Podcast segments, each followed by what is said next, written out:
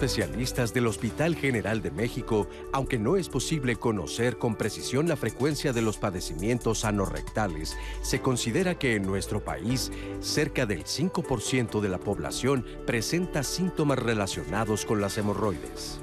Es poco frecuente que afecten a personas menores de 20 años. Su incidencia aumenta con la edad y es posible que 50% de los adultos de 50 años tenga o haya sufrido síntomas de este tipo. Los síntomas de las enfermedades del ano son a menudo semejantes entre ellos. Cuando una persona presenta molestias, picazón, dolor o sangrado en la zona anal, es porque alguno de estos problemas está presente. Desafortunadamente, las enfermedades anorrectales comunes en la práctica médica han ocupado un lugar apartado debido a ciertos factores psicosociales y culturales que hacen que al paciente le pueda dar vergüenza hablar sobre sus problemas anales. Debido a la pena de una exploración física, se prefiere ignorar el problema sin tomar en cuenta las consecuencias que puedan perjudicar la salud. La mayoría de las personas solicita atención médica cuando ya no aguanta las molestias. Es necesario ofrecer información para cambiar esta actitud, transmitir confianza y seguridad de que el problema no debe ser por ningún motivo vergonzoso y no representa un caso aislado. Bienvenidos a Diálogos, gracias por estar el día de hoy con nosotros. Con este tema le pongo entre comillas la palabra incómodo porque realmente es incómodo y a la gente le choca hablar de esto o no quiere hablar de esto. Pero como dicen, lo que checa, choca. Lo que choca, checa, es al revés.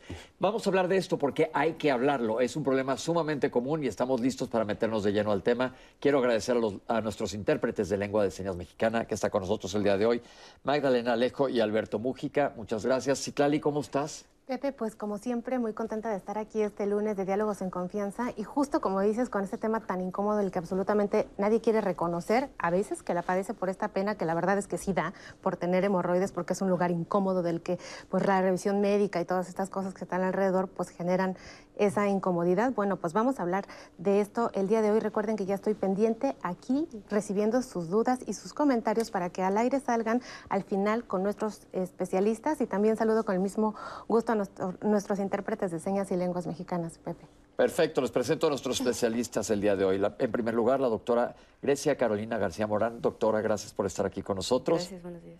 La doctora es cirujana general y proctóloga adscrita al Servicio de Coloproctología del Hospital Regional, licenciado Adolfo López Mateos del ISTE. Doctor Juan Sánchez Morales, gracias por estar con nosotros. Muchas gracias por la invitación. Cirujano laparoscopista y coloproctólogo adscrito a Cirugía General del Hospital Juárez de México de la Secretaría de Salud. Y el doctor Rafael Sánchez Moret. Rafael, gracias por estar aquí. Muchas gracias, Pepe cirujano general y coloproctólogo, expresidente de la Sociedad Mexicana de Coloproctología y Colegio Mexicano de Especialistas en Coloproctología. Doctores, yo creo que vamos a meternos de lleno al tema y como decía, hay factores de riesgo para presentar padecimientos anorrectales, sobre todo enfermedades. Vamos a ver esta cápsula y ahorita regreso con ustedes. Aquí la tienen. Bueno, los factores de riesgo relacionados va a depender de cada enfermedad. Por ejemplo, generalmente en pacientes que tienen fisura y hemorroides son pacientes con estreñimiento, muy probablemente eh, eh, con sobrepeso, pacientes, o sea, las embarazadas. Entonces, como que esto es muy general. Eh, pacientes con enfermedades de transmisión sexual, pues evidentemente pacientes que tienen muchas parejas sexuales que no usan algún, que no usan preservativo, ¿no? Esto es más fácil el contagio son como, vamos a ir, depende de cada enfermedad, los factores que, que puedan tener. Un paciente con absceso o fístula, realmente siempre les comento yo a los pacientes que puede ser mala suerte, porque realmente no hay nada que el paciente haga para que esto suceda. Entonces, hay algún, este tipo de enfermedades porque se tapa una glándula en el, en el ano y es como un granito, se empieza a crecer material purulento. A los pacientes que son estreñidos, la alimentación creo que es de las cosas más importantes. En lo personal, yo casi no dejo laxantes, no me gusta. Creo que es importante que cada paciente aprenda a comer, ¿no? Entonces, si la alimentación, 100%. Alimentación baja en fibra, no, no, nos va a ayudar a evacuar bien, ¿no? Entonces, es de lo más importante. Entonces, consumir eh, verduras, consumir fruta, bajar la carne, creo que es de las cosas más importantes para prevenir esto. Esto lo puede ver desde este, un médico general. Lo malo es que muchas veces no los revisan. Entonces, no les dan el tratamiento ideal. También se puede ver por parte de los cirujanos generales tanto lo pueden ver como muchas veces lo pueden operar, ¿no? Aquí en México hay falta de especialistas en algunas localidades, no tanto en ciudades grandes, donde el cirujano general los opera en caso que necesiten operarse. Pero realmente lo ideal sería que lo viera un cirujano de colon recto o coloproctólogo. La región anorrectal y el ano. Doctores, para empezar, es hasta incómodo, suena hablar de esto. ¿Cómo podemos romper? Es, podemos ir al dentista, al ortopedista, pero al proctólogo siempre tiene que ser por abajo del agua de escondidas. ¿Cómo rompemos esto aquí? Pues sí, fíjate que, efectivamente la connotación suena como una palabra fuerte, como eh, esta situación del, en la población general de tomar el ano como algo realmente prohibido. Entonces, estamos en una sociedad en donde los mitos, los tabúes nos paralizan, porque muchas veces se considera una, región sacrosanta. Entonces, yo creo que hay que, hay, hay que darle esa importancia, como tú lo dices. El ano es la parte medular de la parte final del aparato digestivo. Y hay que llamarlo así. La gente habla como sinónimo ano y recto. Y pues lo sabemos que son dos estructuras diferentes. Entonces yo creo que hay que quitarnos ese, ese prejuicio, hay que decirle ano a esta porción de la anatomía del cuerpo humano y, y posteriormente diferenciar lo que es el recto. Doctores, en, en, base a esto, a que la gente le da vergüenza, no quiere, ¿les complica a ustedes la solución de problemas anorrectales, el que lleguen muy tardíamente? Pues yo creo que sí es parte fundamental, como mencionó el doctor Sánchez Moret, el hecho de que el paciente muchas veces tenga pena o vergüenza tan solo de comentarle, ¿no? A veces solamente lo comenta la persona más este, cercana a él. Y realmente eso retrasa el diagnóstico muchas veces y muchas veces a veces ese diagnóstico no es lo que ellos pensaban inicialmente, ¿no? Algo benigno, a veces algo maligno y los vemos ya en forma muy retrasada. ¿Qué son padecimientos anorrectales? Pensamos únicamente en hemorroides. ¿Qué más? Ah, bueno, los padecimientos anorrectales eh, son múltiples.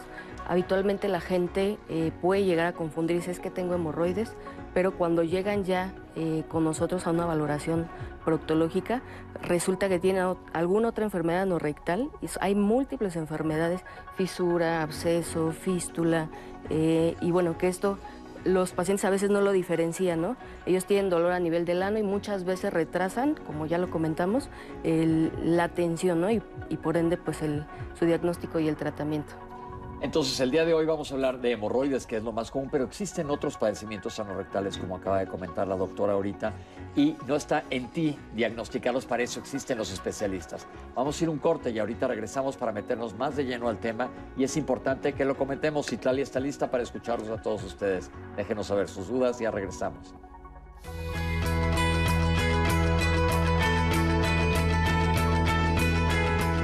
Comer fibra es imprescindible para el correcto funcionamiento del aparato digestivo.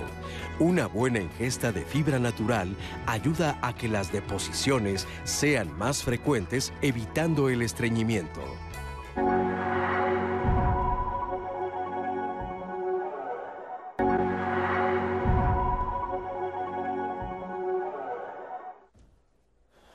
Muchas gracias por estar dialogando este lunes en confianza con nosotros. Recuerde que el tema que estamos tratando son hemorroides y enfermedades anorrectales. Estamos haciendo conciencia de la importancia de que usted sepa identificar los síntomas y sobre todo si las tiene, pues cómo acercarse a los especialistas a tratar este importante tema de salud. Y Pepe, voy a hablar y voy a traer las dudas de nuestra audiencia. ¿Estás listo? Listo. Rosalía Jiménez quiere saber si las cremas de estriol provocan hemorroides.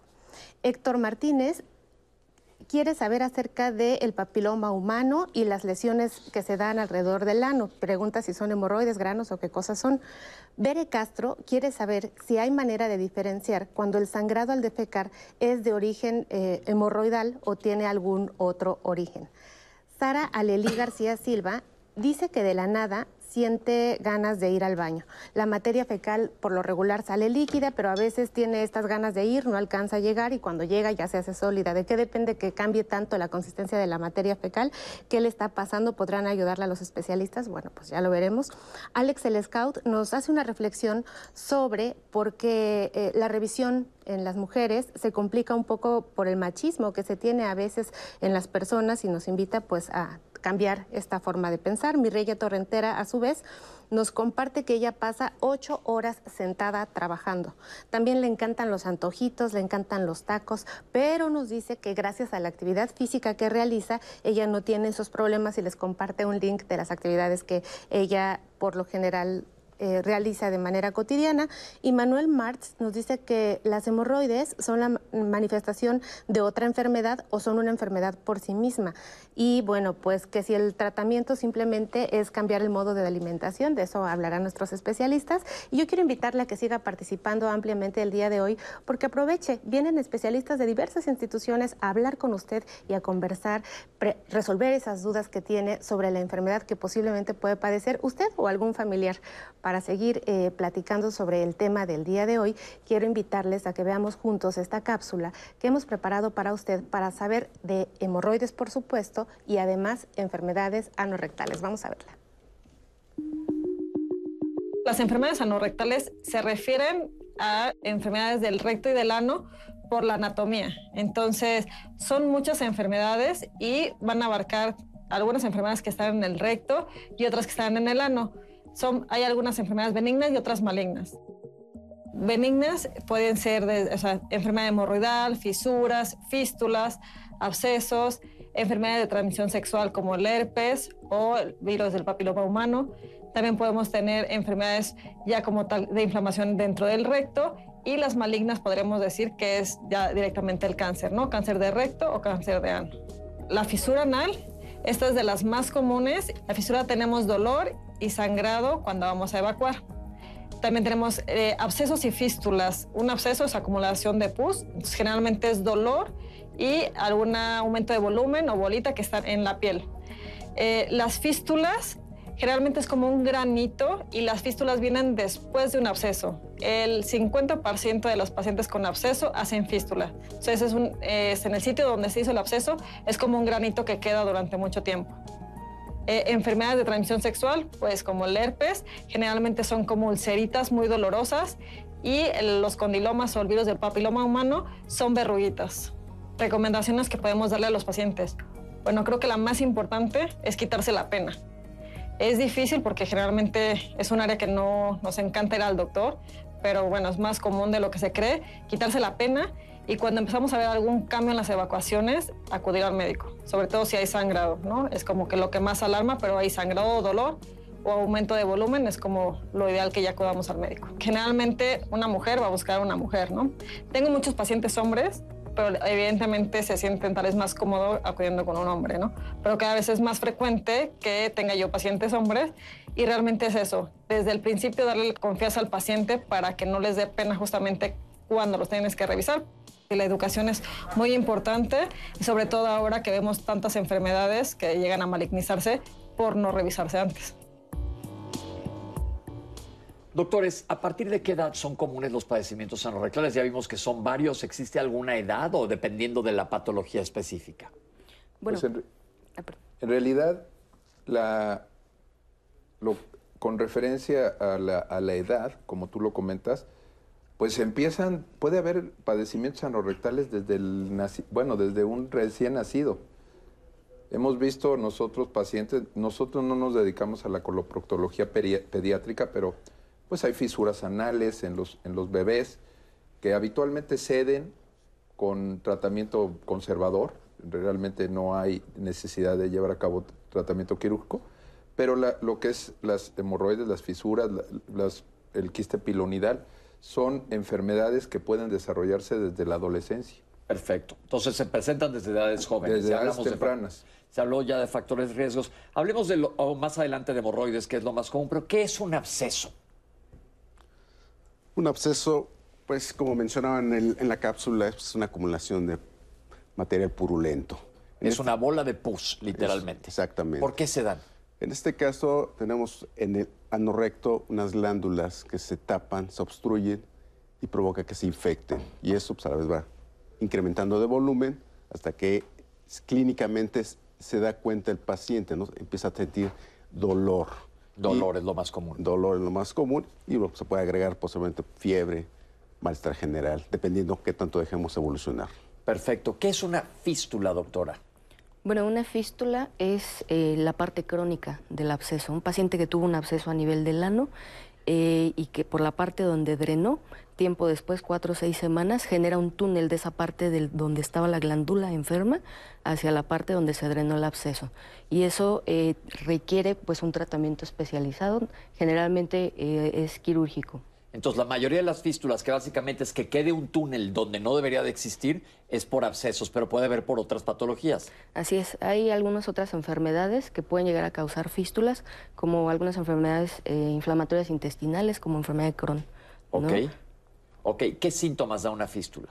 Una fístula habitualmente eh, hay salida de líquido, a través del ano, es lo que más aquejan los pacientes. Llegan a ensuciar su ropa interior con cierto tipo de secreción que puede ser verdosa, amarillenta, eh, dolor en, la zona alrededor del ano donde eh, llegan a aparecer este tipo de fístulas. Esta, esta secreción no necesariamente es materia fecal.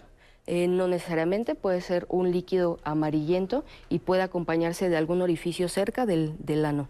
Perfecto. Y esto pues, es muy difícil de ver, por eso es importante ir al médico. ¿Qué es una fisura?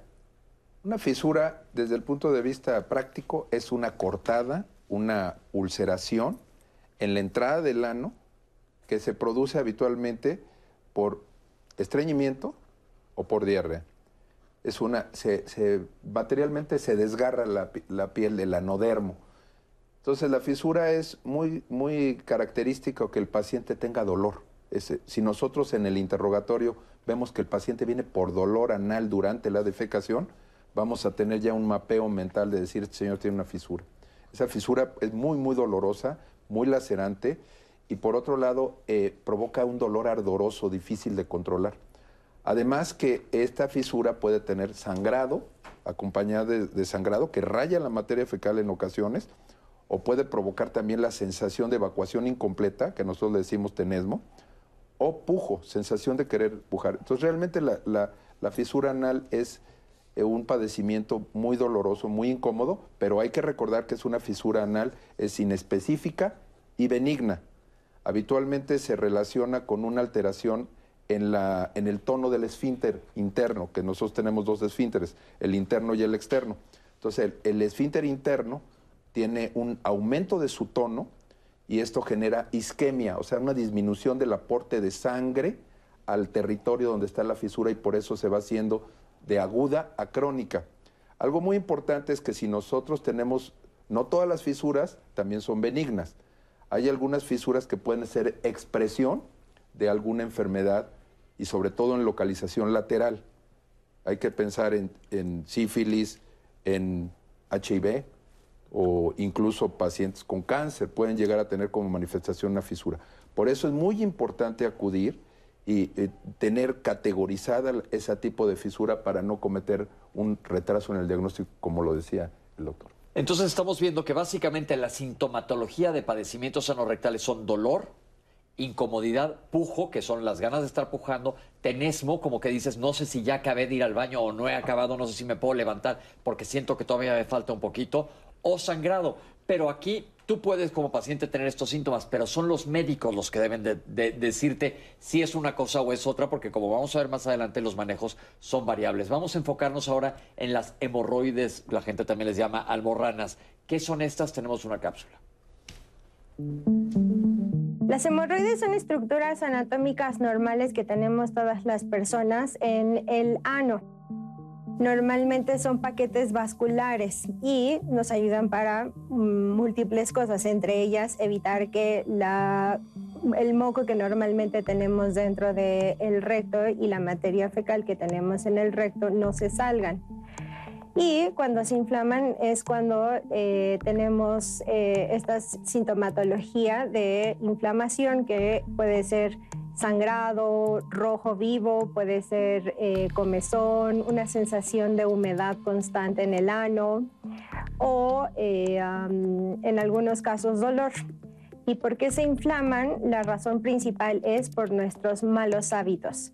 Malos hábitos al comer, porque tenemos dieta baja en fibra, dieta baja en líquidos, por el sedentarismo, el tabaquismo, el alcoholismo, que hace que las evacuaciones sean de mala calidad y entonces cada vez que las evacuaciones son de mala calidad aumenta la dilatación de los vasos y por lo tanto la inflamación de los paquetes hemorroidales.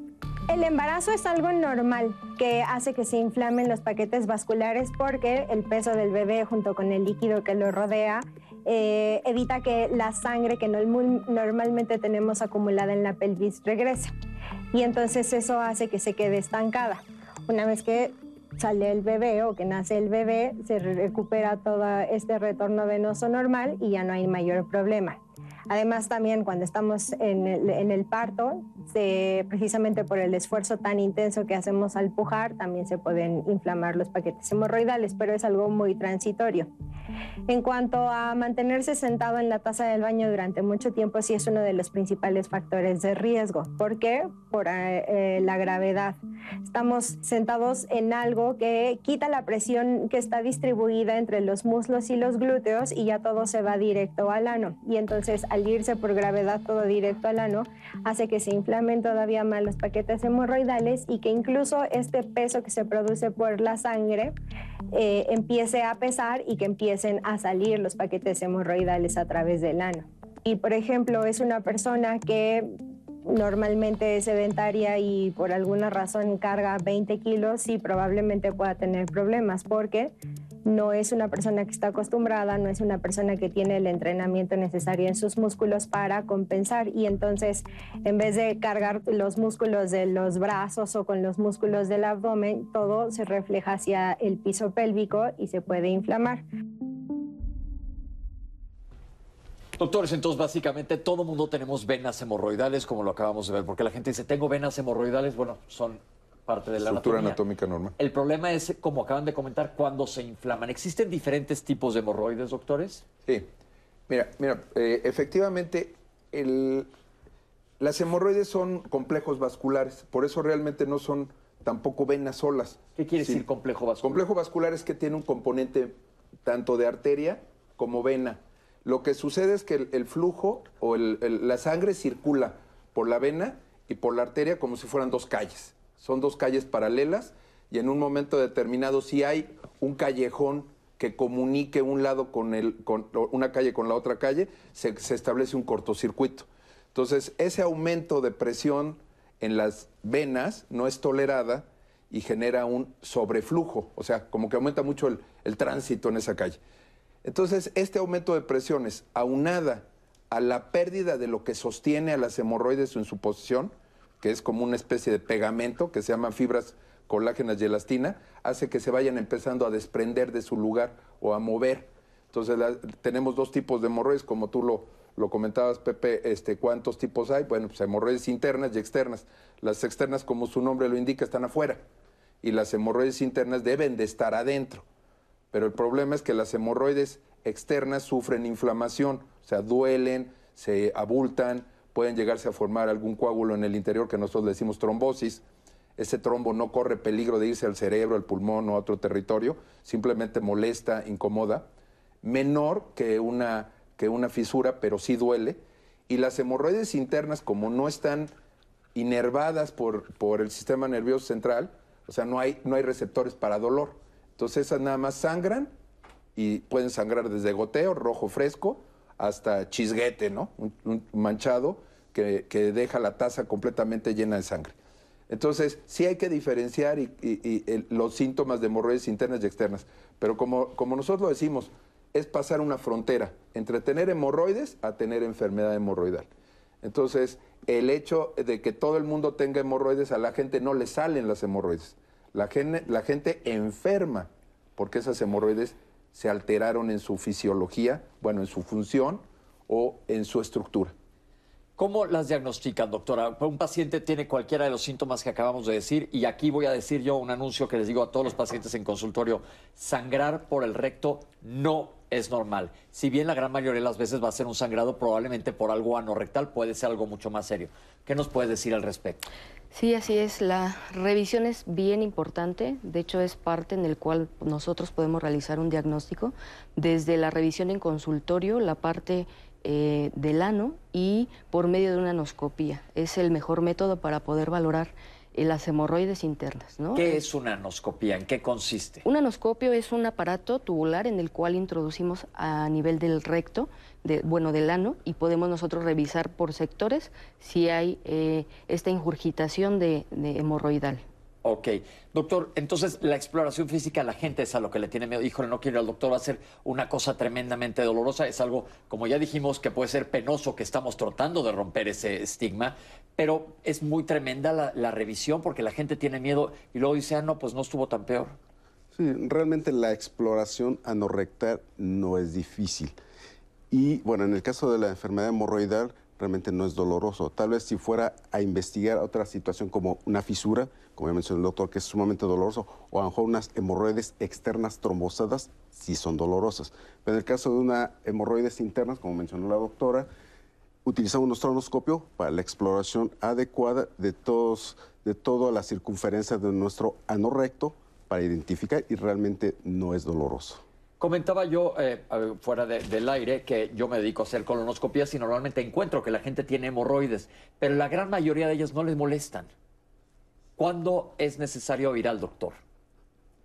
¿Qué, cómo, ¿Qué parámetros dirían ustedes? Tú tienes que ir al médico. En, realidad, cualquier sintomatología que tenga el paciente, ya sea comezón, ya sea sangrado, ya sea abultamiento o inflamación, son datos que nos obligan no a ir al farmacéutico, no a ir a la farmacia más cercana para comprar una pomada o hacerla. Yo creo que lo mejor es acudir en forma temprana. Las hemorroides per se, como lo habíamos dicho, pueden estar en un paciente sano y estar completamente libre de síntomas, que es lo que tú encuentras, Pepe, cuando haces las colonoscopias. El paciente dice, no, yo no tengo dolor, no tengo molestia, no tengo nada. Pero si el paciente tiene que hacer una reducción manual de las hemorroides, o sea, meterlas, meterlas, o tiene que eh, pues ponerse pomadas o lubricarse o eh, todo esto es un dato de alarma en que algo está pasando. O sea, las hemorroides por sí solas no son sintomáticas. Los síntomas empiezan a hablar de una enfermedad hemorroidal que puede ser incipiente o avanzada. Y sobre todo, lo que es importante es no decir, ah, son mis hemorroides, ya ahorita nada más me limpio la sangre, me lavo y me voy a trabajar. No, puede ser que haya dentro una lesión grave, una lesión que pueda ser pasar inadvertida y que haya consecuencias lamentables posteriormente. Perfecto. Citlali, ¿qué dice la gente? Pues tenemos muchos comentarios, doctores. Es un tema realmente de interés para nuestra audiencia. Por ejemplo, traeré el comentario de María Mendoza, que nos dice que su hermana tiene hemorroides y sangra. Además, ella convive con obesidad y en el seguro le han dicho que no la van a operar porque debido a, estas, a este sangrado, pues ella tiene anemia y entonces es mucho riesgo, pero pues se pregunta qué hacer porque pues si no la operan no va a dejar de sangrar y viceversa. Entonces, ¿cómo cortar con ese círculo que hace? ¿Qué recomendación le pueden dar los doctores? Germán Soriano nos dice que con una pomada, que no nos dice cuál es, cambiar los hábitos alimenticios, tomar agua y dice que es muy bueno que cuando uno se ducha le caiga el agua fría en la región anal. ¿Esto es verdad, doctores? Nos comparte su comentario. Gracias, Germán. Em, tenemos a Ile Márquez que nos dice que tarda mucho perdón, si las personas que tardan mucho tiempo en ir al baño, nivel se llevan un teléfono para estar jugando videojuegos, se llevan un libro para pues tomarse la cosa con calma, eso favorece que uno tenga hemorroides. Eh, Bere Castro eh, quiere saber si el estreñimiento está asociado a esta situación. Por otra parte, eh, las hemorroides se asocian a cáncer ¿Por qué se hacen los abscesos? Ya le comentaron los especialistas. Eh, las comidas picantes pueden causar hemorroides.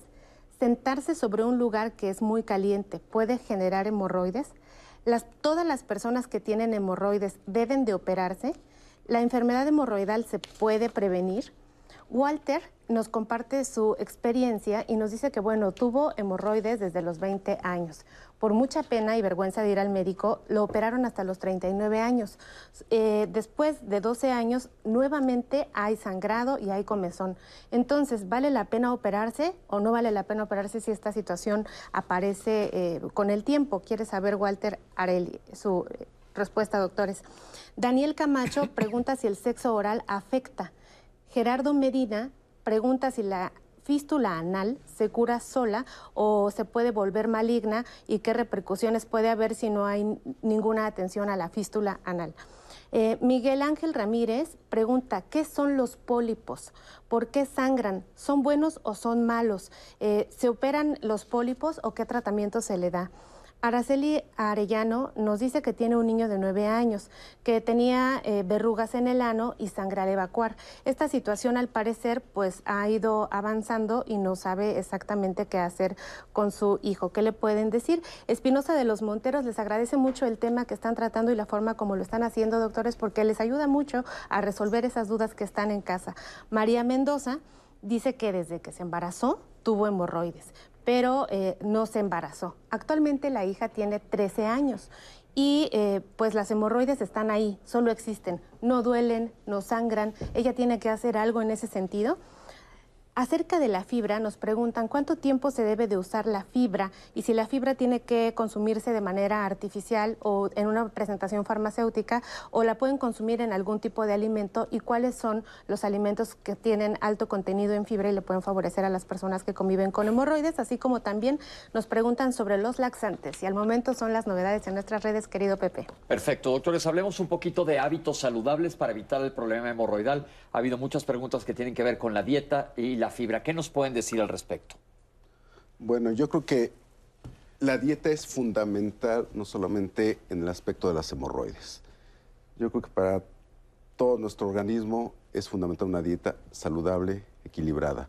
Y ya específicamente en el caso de las hemorroides, como algunas preguntas mencionaban, el no consumir fibra, sobre todo fibra natural, que haga un buen bolo fecal, que sea de fácil manejo para nuestro intestino, eso favorece a que este proceso de, enfermarse, las hemorroides, o sea, si va, se van a enfermar, sea mucho más lento, ¿no?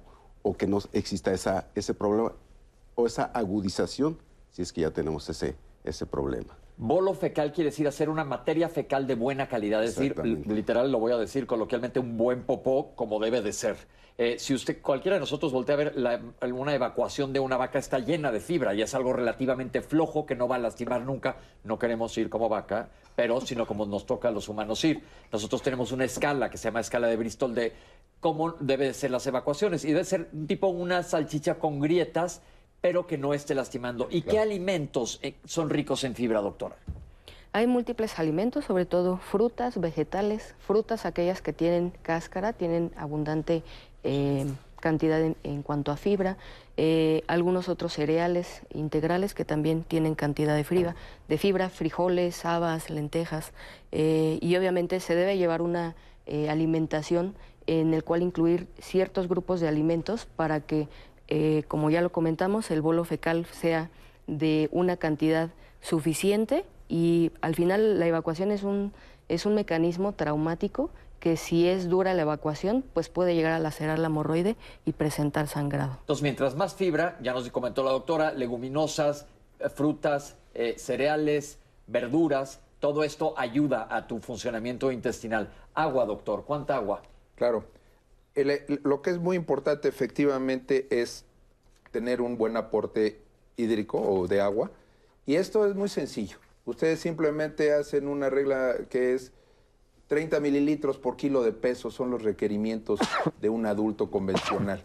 Entonces hay que considerar también que si estamos, si vivimos en Monterrey y tenemos 40 grados de temperatura en, el, en el exterior, pues tenemos que incrementar esos requerimientos de agua para mantener un estado de hidratación adecuado.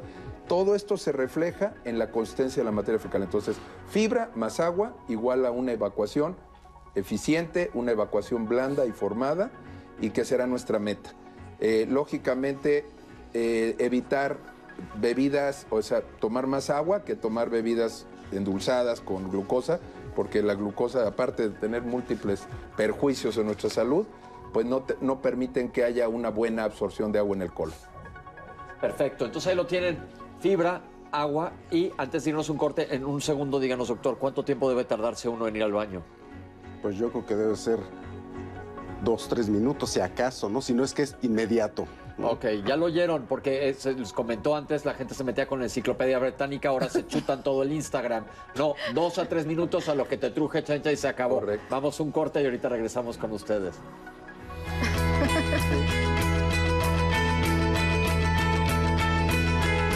Es muy importante no realizar esfuerzos en el momento de la defecación, de modo que sea lo más espontánea posible, disminuyendo el tiempo necesario para completar.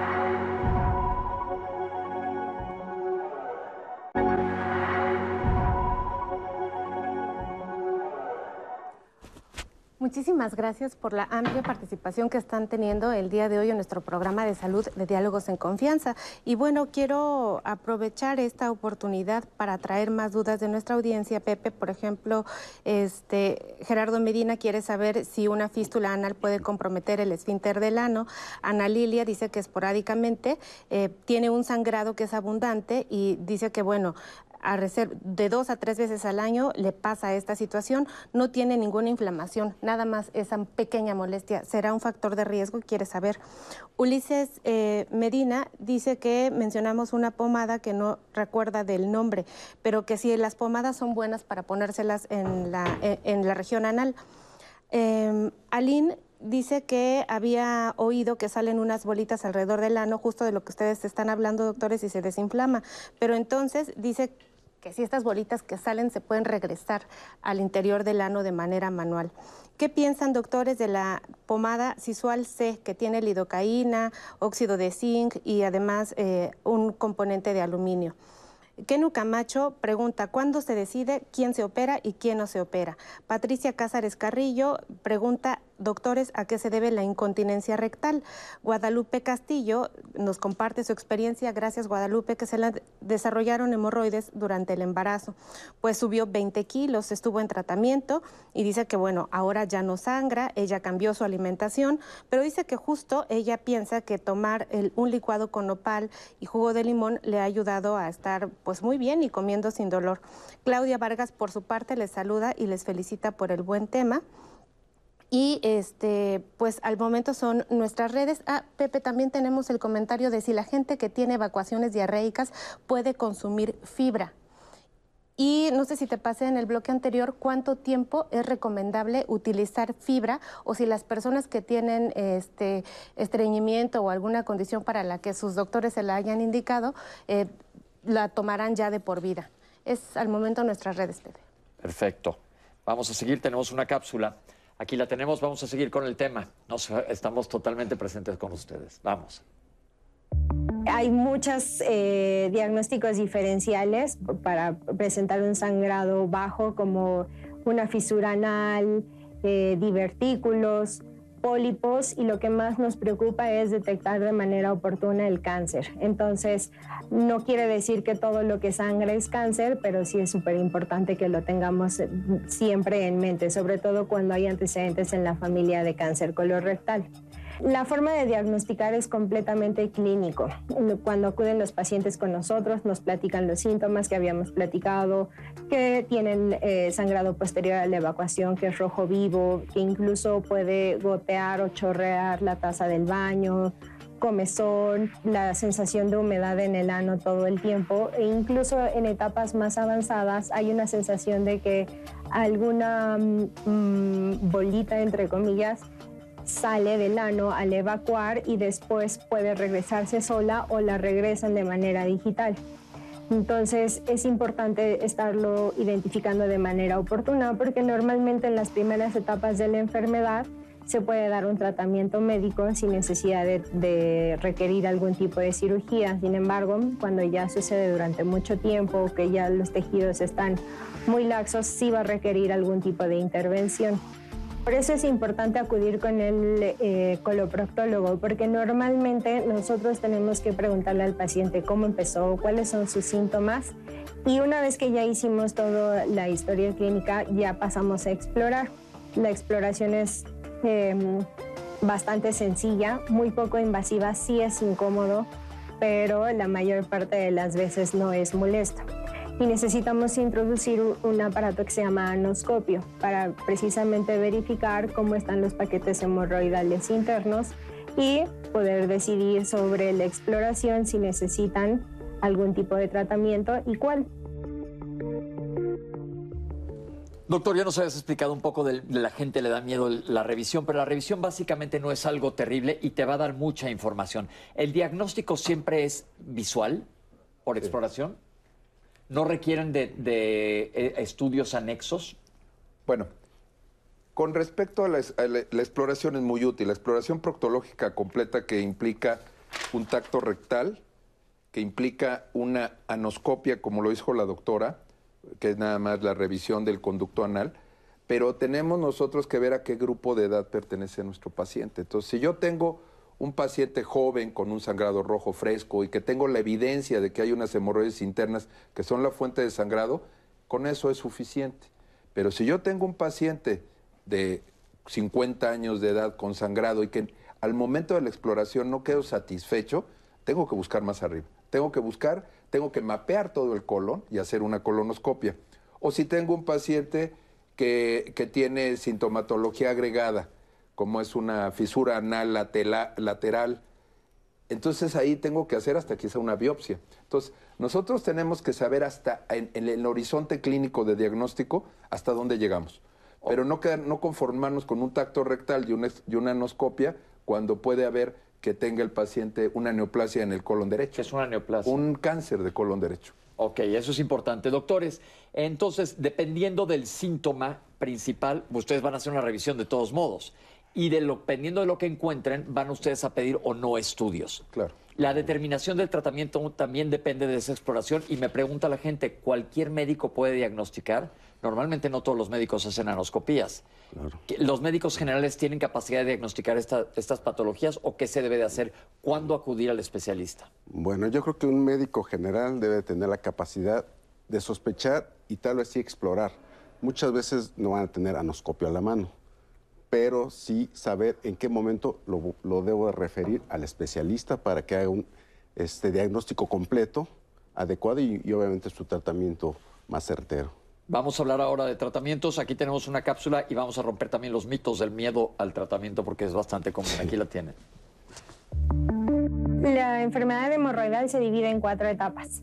La primera etapa es donde únicamente podemos tener sangrado, pero no hay eh, salida de los paquetes hemorroidales a través del ano. La segunda y la tercera, si hay salida, en la segunda se regresa de manera espontánea el paquete hemorroidal, es como una bolita que se siente que sale. La tercera etapa es cuando ya se regresa de manera digital y la cuarta etapa es cuando se mantienen permanentemente afuera. Normalmente en las primeras dos etapas con los cambios de alimentación y algún tipo de tratamiento tópico para que los vasos regresen a su calibre normal, con eso no hay necesidad de hacer intervenciones adicionales. En la segunda y la tercera etapa podemos hacer intervenciones en consultorio respecto a poner ligas o inyectar algún tipo de líquido precisamente para que dejen de estar sangrando.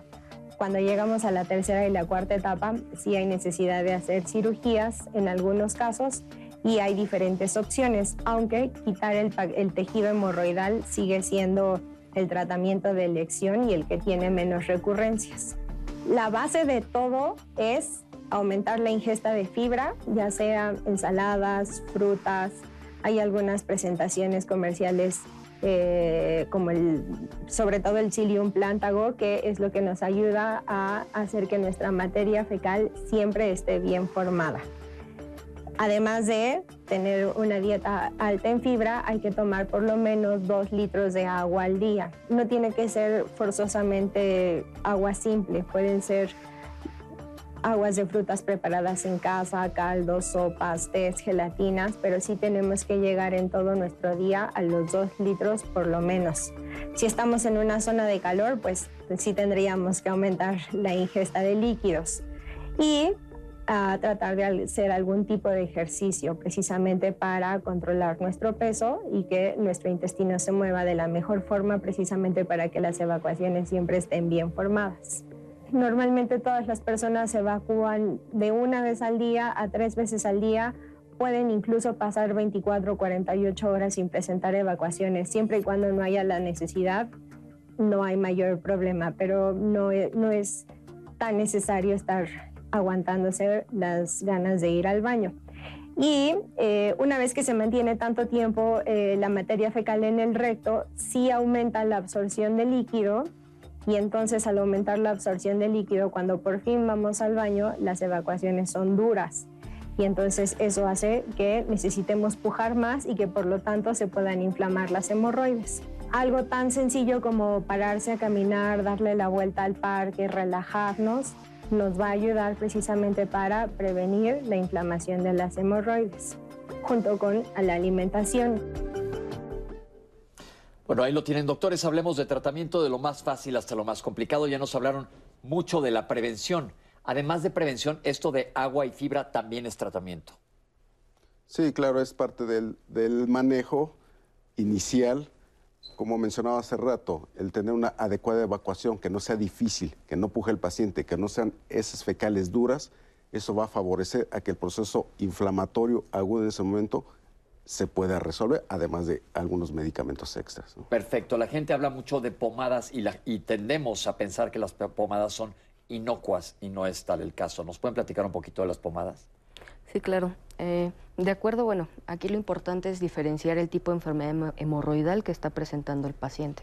Eh, si tiene alguna enfermedad externa que le esté condicionando algo de dolor, comezón, inflamación, se pueden dejar algunos eh, medicamentos que ayudan a desinflamar, ¿no? El problema es cuando el paciente va a la farmacia y pide algún tipo de crema local que traen muchas veces esteroide y eso puede tener efectos secundarios a la larga, ulceración. Esteroide es, un derivado de la cortisona, por así, decirlo. Normalmente vean en los ingredientes, si termina algo en ONA, cuidado, porque como dice la doctora, tiene que ser usado por cierto tiempo porque puede tener efectos colaterales serios. ¿Cómo qué?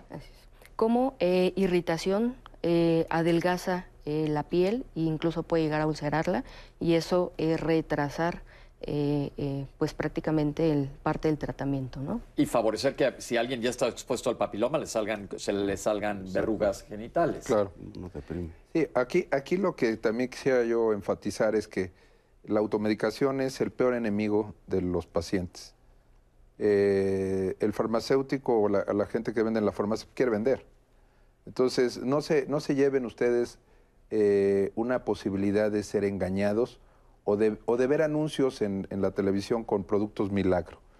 Las pomadas tienen rebote, como lo dijo la doctora, definitivamente eh, tienen una aplicación muy limitada.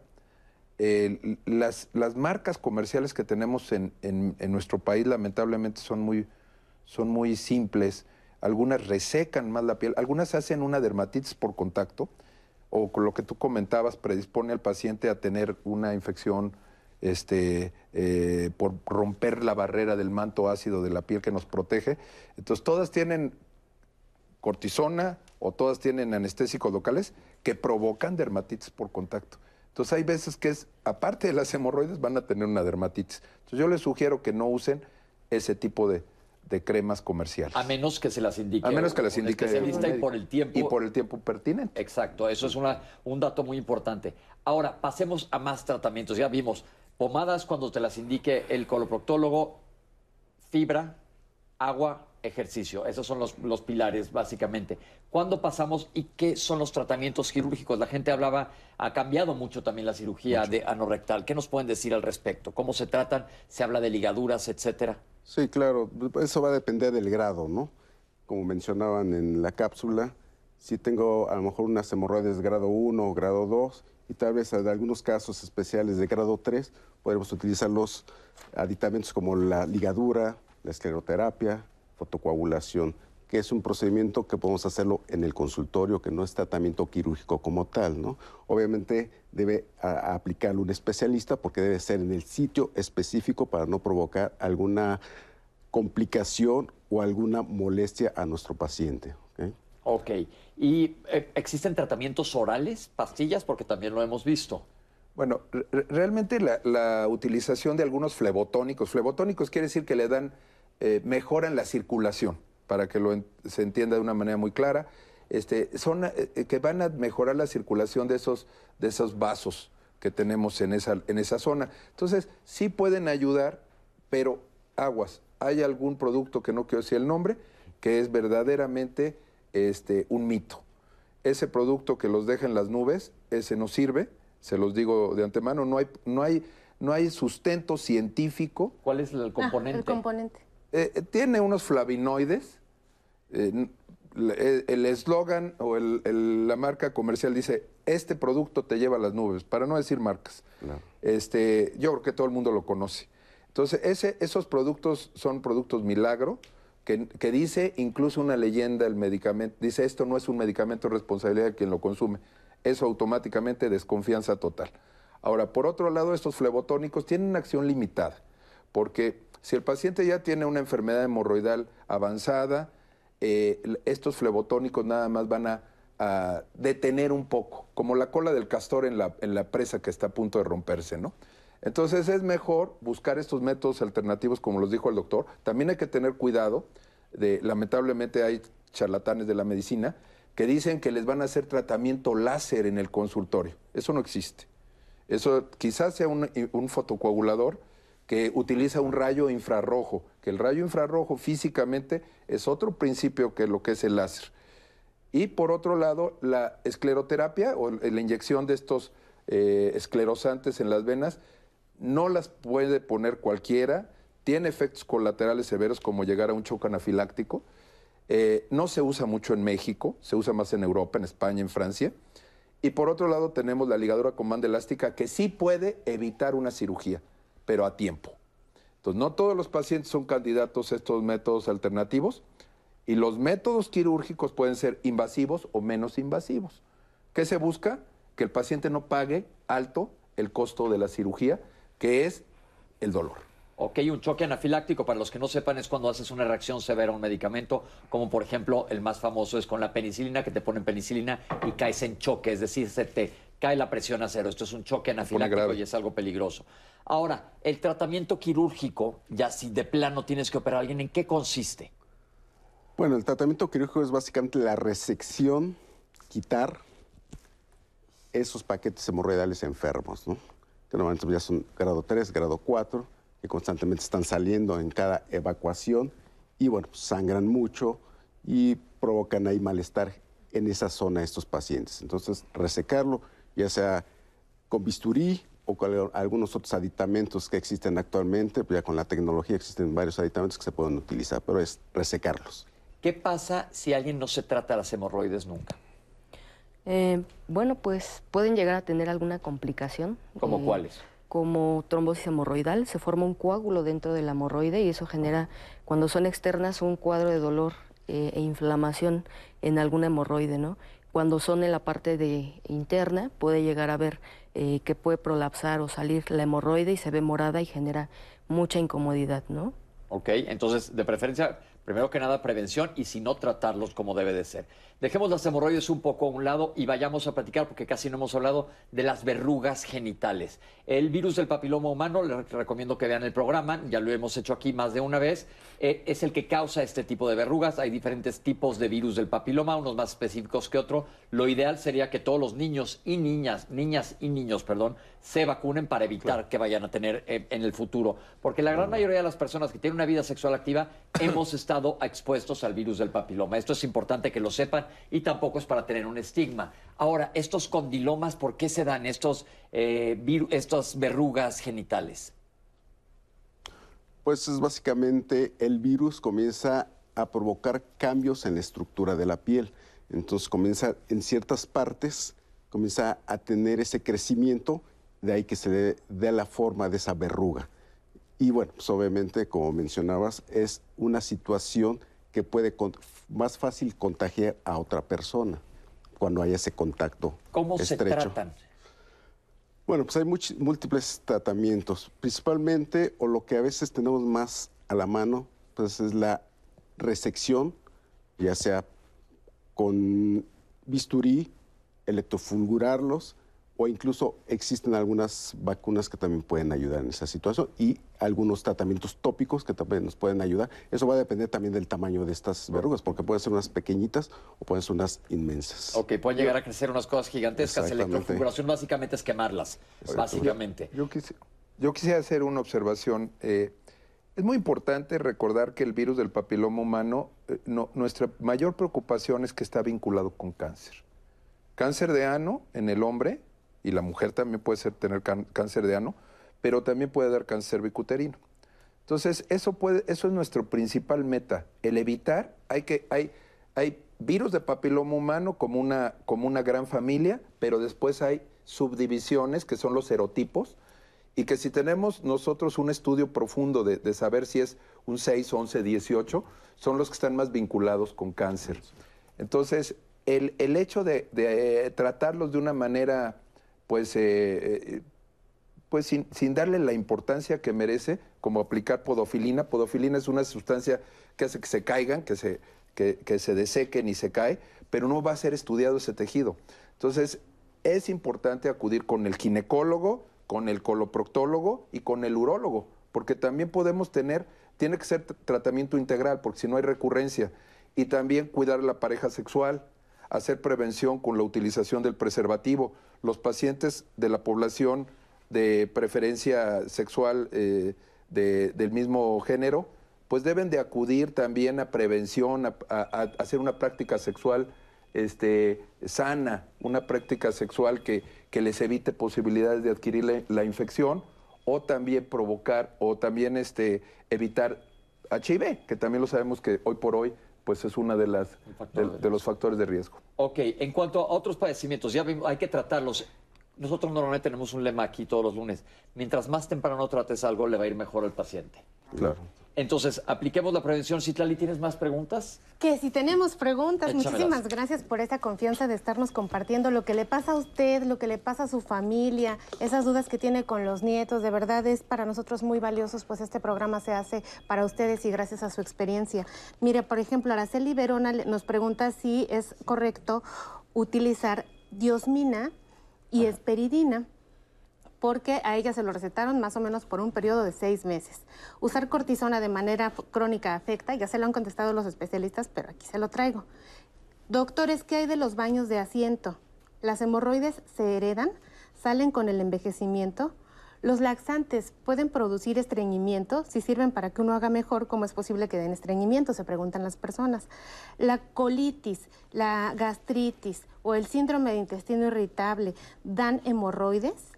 Reina Cordero eh, nos comparte que, bueno, ella tuvo hemorroides, pero ahí va, ahí implícita una queja que justo han tocado los, los especialistas aquí, que los doctores por lo general pues no revisan esa región, entonces que pues te recetan pero no te revisan, nos dice Reina Cordero. José Ramón Ojeda dice que lleva 10 años con este padecimiento, habla de hemorroides, toma cenócidos, bromuro de pinaverio, pentoxifilina y plántago. Estoy bien manejado, llevo 10 años con este mismo tratamiento. Ángeles MN nos pregunta qué significa que el moco que la popó salga con moco con sangre. Mati Espín Villegas nos, dice que su nieta tiene eh, nueve años, pero desde bebé es muy estreñida. Hace de tres a cuatro veces nada más por semana a ella le da miedo pues que la niña pueda tener hemorroides y qué se puede hacer en este caso cuando el niño pues realmente tiene evacuaciones muy muy aisladas y bueno por otra parte tenemos eh, más llamadas antes del corte voy a, a compartir la de María Elena López, que dice que hace 12 años tuvo cáncer de colon, le quitaron 14 centímetros de intestino. A raíz de eso, ella siempre está estreñida y además sangra al evacuar. ¿A qué se debe esta situación, doctores?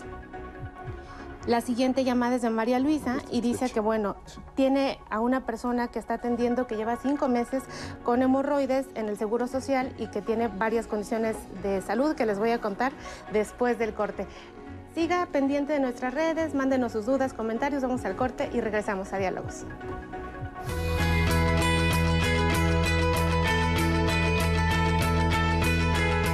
Grasas, salsas, cereales y azúcares refinados no aportan fibra y dificultan el tránsito intestinal adecuado. Los picantes incrementan las molestias al evacuar, ya que irritan el intestino y la región anorrectal.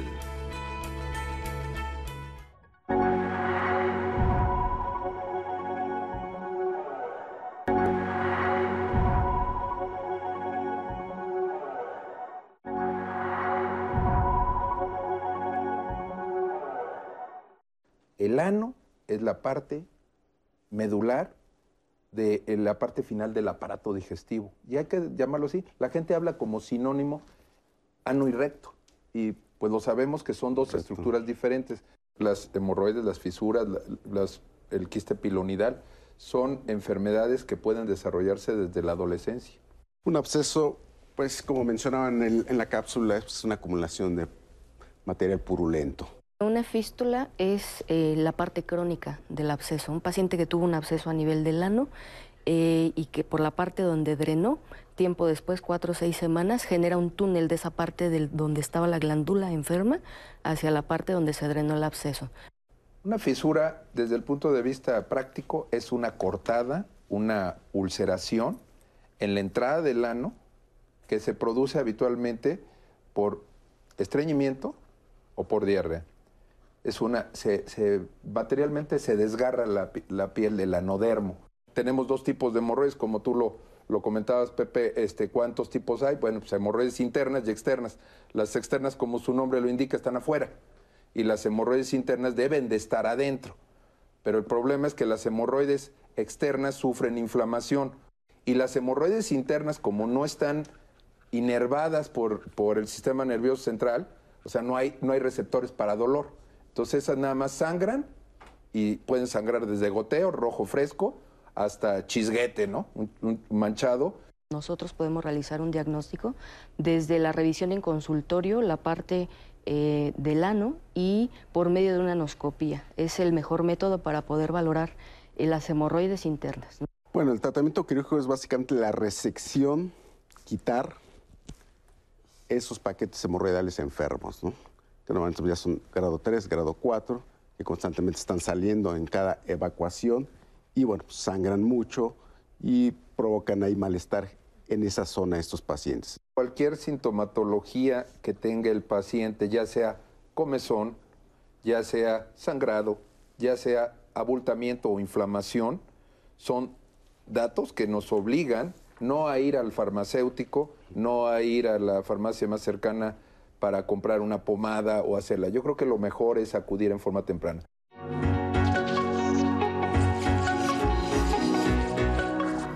Estamos listos para contestar todas sus preguntas. Doctores, me arranco con todas las preguntas del público. ¿Las lesiones por virus del papiloma humano se pueden diferenciar de hemorroides? Quien quiera.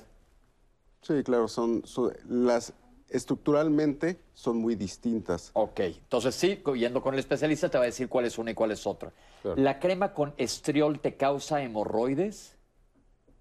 Quien quiera. Bueno, no hay ninguna crema o ninguna pomada que cause hemorroides. Las hemorroides ya están ahí. Lo que sí puede llegar a haber es una irritación por estas, estas cremas, eh, pero no per se dar, desarrollar la enfermedad hemorroidal. Perfecto. Tengo sangrado. ¿Cómo sé si es por hemorroides u otra cosa? Eh, aquí lo recomendable es eh, acudir para una revisión eh, muy exhaustiva y ahí poder determinar si realmente la enfermedad se trata de, de- o el sangrado es por hemorroides o, digamos, viene alguna otra enfermedad relacionada, ¿no? Perfecto. Tengo mucho pujo y a veces diarrea y a veces cambia la consistencia. ¿Por qué?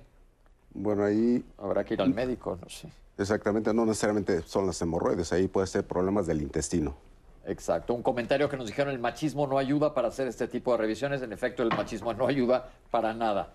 Yo paso ocho horas trabajando sentada, y, pero además hago mucha actividad física y esto me ayuda para evitar tener hemorroides. Gracias por el comentario. Eh, ¿Las hemorroides siempre son primarias, salen por sí solas o pueden ser secundarias a otra cosa? Bueno, pues las, hem- las hemorroides en sí, como ya lo hemos enfatizado, ya las tenemos. Entonces, hay factores que hacen, por ejemplo, permanecer mucho tiempo en el baño, tener eh, una, una hábito intestinal inadecuado, ya sea estreñimiento o diarrea, pues puede precipitar la aparición de síntomas, pero por o malos hábitos eh, este, higiénicos. Pero en realidad eh, las hemorroides ya están. Lo que hay que evitar son los factores que hacen que se desarrollen las hemorroides. Perfecto. ¿Cómo debe ser el aseo anal? ¿Siempre con papel o pueden ser toallitas húmedas o es mejor bañarse o utilizar un bidet? El aseo normal, eh, el, el ano tiene una humedad, entonces algo bien importante, no limpiar muchas veces porque eso puede irritar la parte del ano, causar una dermatitis. El uso de toallas, eh, las que utilizan para bebés, tampoco es lo más recomendable porque pueden llegar a, a causar una dermatitis por contacto. Ok, entonces lo ideal es nada más el aseo Con papel normal. higiénico. ¿Algún tipo de papel higiénico? Preguntan aquí. Pues yo creo que lo mejor es un papel higiénico que no sea áspero, un papel higiénico suave, no hacerlo con, no, no restregar, no tallar. Eh, por otro lado, si el paciente siente confort al rascarse, pues quiere decir que a lo mejor trae una dermatitis o que trae algo que nos está traduciendo esa comezón. Lo mejor es utilizar jabones eh, pues verdaderamente neutros o sin, sin antibacteriales y tal. Y por otro lado, el, siempre dejar la zona limpia para evitar irritación per se por la materia fecal, ¿no? Ok, entonces invertir en un buen papel de baño. Sí, yo creo que la como lija. Sí, está perfecto. Tengo sensación de tener el ano húmedo todo el tiempo, pero no está húmedo y ya me revisaron y no me encuentran nada. ¿Qué es? Bueno, puede haber muchas patologías que pueden provocar eso, incluso algunas parásitos locales, o este, incluso la, la misma higiene o la ropa con que se lave, a veces puede eh, provocar esa sensación, ¿no? Las partículas que queden de estos jabones pueden provocar esa sensación. Perfecto. Una persona me habló directamente de las preguntas de Instagram. Gracias. Mi doctor me dijo que me salen gusanos en el ano. ¿Esto es verdad? Existen unos que se llaman oxiuros. Doctores, ¿nos podrían decir algo? Eh, eh, realmente sí, esas infestaciones, bueno, esa proliferación o, o infestación parasitaria, que haya demasiados parásitos y que se salgan, el enterobios vermiculares, o sea, los oxiuros se salen porque tienen un ciclo de reproducción nocturna, habitualmente dan comezón, y en la noche salen a, a depositar sus huevecillos en la periferia del ano. Eh, realmente son condiciones extremas, ¿eh? Para que una, un paciente llegue a tener una, una oxiuriasis o una, una eh, cantidad de oxiuros de esa magnitud, pues realmente es que no tienen lamentablemente servicios básicos de salud como agua, este, eh, letrinas o, o sanitario y mal lavado de manos. Pero entonces, ante la evidencia de que salen los, los gusanos, pues sí hay que acudir para recibir tratamiento antiparasitario. Y estos oxiuros son muy, muy pequeños. A veces se tiene que hacer una prueba especial que se llama prueba de Graham, que con Sí. un papel adhesivo una, eh, se detectan. Pero esto, la persona que nos escribió, eh, pues tome todas las medidas higiénicas, se las recomendamos de verdad. Y aparte existe tratamiento oral para matar este tipo de bichos. Claro. Eh, tengo un familiar que es muy obeso y tiene hemorroides severas que lo hacen sangrar y ya tiene anemia, pero no lo quieren operar. ¿Qué hago? Pues pedir otra opinión. Aquí hay varios Así es. Eh, Claro. ¿Las hemorroides pueden desarrollar cáncer? Des- Doctores, el que sea. La- las hemorroides como tal no desarrollan cáncer, ahí puede haber otras alteraciones. Ok. Eh, ¿Es malo eh, lavarme la región perianal con agua fría o debe ser con agua caliente? Realmente la, la- la temperatura del agua tiene que ser un agua Agradable. calientita para bañarse o lo que sea. La- el agua fría en un momento determinado hace que los vasos sanguíneos se desinflamen un poco. O sea, hay una cosa que se llama vasoconstricción. O sea, el vaso se hace más chiquito por el efecto del agua, pero al, al- al quitar el agua fría, pues va, va a recuperar su, su, este, su diámetro normal el vaso. Entonces, realmente no hay un beneficio como tal. Lo que sí ayuda en un paciente con inflamación es el agua eh, caliente confortable para que contribuya a tener una mejor circulación y dar confort para aliviar esa sintomatología de, de molestia o de, de- de- de dolor, ¿no? Perfecto. Alguien dice, ¿cuánto es el tiempo ideal para ir al baño? Ya dijo el doctor, un par de minutos es más que suficiente. Eh, la misma pregunta del cáncer. ¿Es cierto que te salen hemorroides si te sientas sobre una superficie caliente? No, ese es un mito. Eh, habitualmente esto no, no ocurre. Incluso parte del tratamiento de enfermedad hemorroidal es eh, sediluvios con agua tibia para mejorar ¿Qué sediluvios, en cuanto al dolor. Sediluvios es un baño de asiento en el cual se, se debe sumergir el, el ano unos 10-15 minutos y genera, eh, digamos, mejoría en cuanto a la sintomatología. Perfecto. Siempre se tienen que operar, no, ya lo comentaron aquí que no, se dan, dependiendo del, de- del grado de hemorroides, se les va a dar diferente tratamiento. Yo recaí después de que me operaron. ¿Qué tan común es esto o me operaron mal? No, eh, no, se puede, no se puede asegurar. Eh, puede ser que este, eh, el paciente haya tenido unas hemorroides que fueron tributarias a cirugía y que haya quedado algún paquete residual que en ese momento no había dado sintomatología y que en el futuro este, está dando síntomas. Pero no podemos nosotros juzgar de que estuvo mal operado. Eso es muy difícil. Ok, ¿el sexo oral afecta? No, no tiene nada que ver con enfermedad hemorroidal o enfermedades, bueno, algunas de transmisión sexual sí, pero, con respecto general. a hemorroides no tiene nada que ver. Ok, ¿la fístula se cura sola o siempre tiene que ser tratada? ¿Qué pasa si no la trato? Eh, la fístula, eh, le sugerimos vaya siempre con un especialista eh, que resuelva espontáneamente y sola, no, requiere de un manejo, habitualmente es un manejo quirúrgico. El no hacerlo puede traer eh, graves consecuencias como formación de nuevo absceso o incluso una fístula más compleja que requiera más de una cirugía para poder eh, tratarla. Perfecto. ¿Qué son los pólipos? ¿Son buenos? ¿Son malos? Bueno, lo- los, los pólipos son formaciones eh, en la mucosa del, del recto o del colon por acumulación de células. Vamos a decir que son como una especie de verrugas, pero internas. Y esos pólipos tienen diferentes eh, familias o diferentes tipos y pueden ser benignos o pueden llegar a, ser eh, precursores o eh, en un futuro de una lesión maligna. Entonces, por eso los pólipos deben ser extirpados. Tú lo sabes, Pepe, como, endos- como colonoscopista que eres- y gastroenterólogo que eres, que es medular importancia hacer un mapeo del colon y, si hay o del- y del recto. Si hay un pólipo, siempre buscar todo el colon porque puede haber lesiones concomitantes. Eh, una pregunta difícil. Mi, mi hijo de nueve años tiene verrugas y sangrados. ¿Qué hago? Aquí hay datos importantes.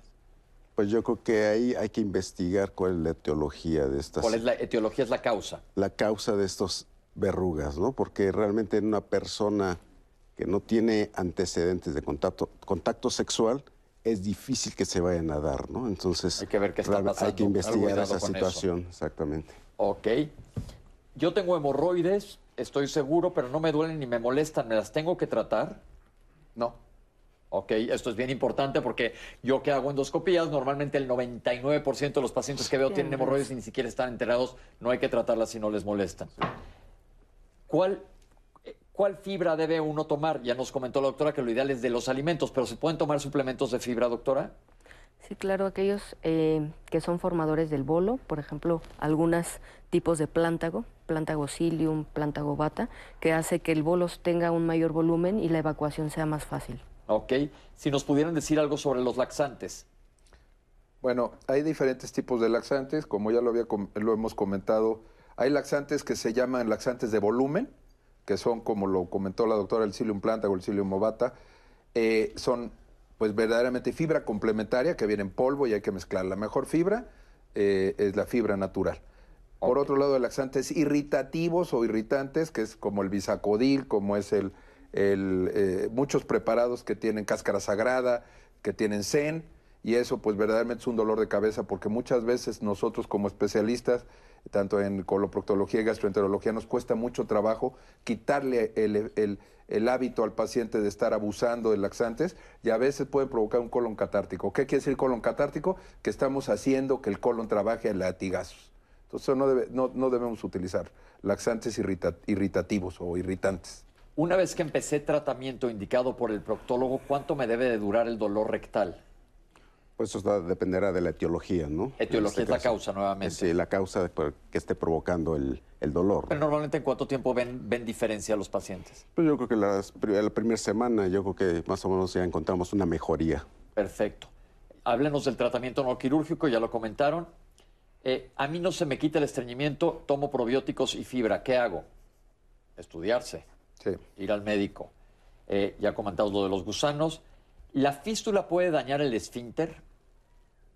Sí, eh, la mayor parte de las fístulas eh, atraviesan parte de ese músculo del ano, que son como donas que envuelven al, al ano. Entonces, evidentemente, eh, sí, sí, sí dañan al, al esfínter, ¿no? Incluso después de una cirugía, pues también. eh, Oh. Yo dos a tres veces al año sangro. ¿Esto es normal? ¿Seguro son hemorroides? No, pues no, no sabemos. No sabemos. Pero vuelvo a repetir, el sangrado nunca es normal. Claro. En el mejor de los casos probablemente sí sea un hemorroide o un padecimiento local, pero no vaya a ser un cáncer. Ten muchísimo cuidado. Eh, utilizar pomadas para siempre es bueno. Ya comentaron que no. ¿Qué pasa si me las regreso manualmente? Bueno, temporalmente vas a sentir alivio, vas a, a- a tener que hacerlo esto progresivamente y día a día, en el día a día va a ser cada vez más difícil. Entonces yo, yo sí, sí te sugiero que acudas para recibir tratamiento porque también el que se salgan las hemorroides no es normal. Yo uso pomada con óxido de zinc, aluminio y lidocaína. ¿Eso es bueno? Pues dependerá del tiempo que lo estés usando. Mejor ve una revisión con un especialista y que te digan qué hacer. Exactamente. Tengo incontinencia rectal. ¿Por qué es? Bueno, se tiene que estudiar, ¿no? Ver la etiología por la cual se hace incontinencia y obviamente dar el tratamiento adecuado. Dependiendo de la causa. Pero se tiene que estudiar. ¿Con todo y diarrea debo de comer fibra? Bueno, pues aquí es una cosa paradójica, ¿no? Uno dice, bueno, si el paciente tiene diarrea y le doy psyllium plántago con poca agua, lo que voy a hacer es que la molécula de, de, bueno, el, el preparado, el psyllium, absorba la cantidad de agua y mejore la diarrea. No es habitualmente el, el manejo, pero, Pero en algunas personas pero sí en algunos casos sí puede funcionar. Claro. ¿Cuánto tiempo se debe utilizar la fibra o, si- o es para siempre? Forever. Idealmente tu alimentación debe contener fibra para siempre porque también, ¿verdad, Citlali, que lo hablamos mucho? Una alimentación sana es muy alta en fibra y te ayuda no nada más a este problema, sino a muchos otros. Eh, ¿Los quistes de Tarlov se asocian a este tipo de problemas? Doctores. No, no hay ningún, ninguna, ningún vínculo, no hay ninguna relación. Ok. Los baños de asiento, doctora, ya comentó un poco, ¿son buenos? Pues dependiendo del caso, ¿no? así es. Claro. ¿Es bueno ponerle a los baños de asiento sal? Pues realmente no. Se recomienda mejor agua natural sin agregar nada, ¿no? Perfecto. ¿Las hemorroides son hereditarias?